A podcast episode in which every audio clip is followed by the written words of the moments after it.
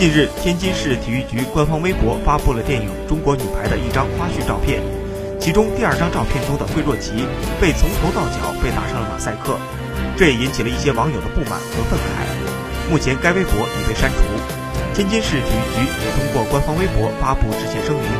称在审核中未能发现原文所配的图片以马赛克遮挡惠若琪，已对相关责任人追究责任，郑重向惠若琪女士及球迷朋友道歉。得知此事后，惠若琪幽默地给予了回应。她的微博写道：“嗯，我分析了一下，估计是看我退役后变胖了，帮我维护下形象。好了，给你们剧透张可爱的吧。”惠若琪还贴出了一张女排多名球员的合照，网友称：“小姐姐人美心善，超级好。”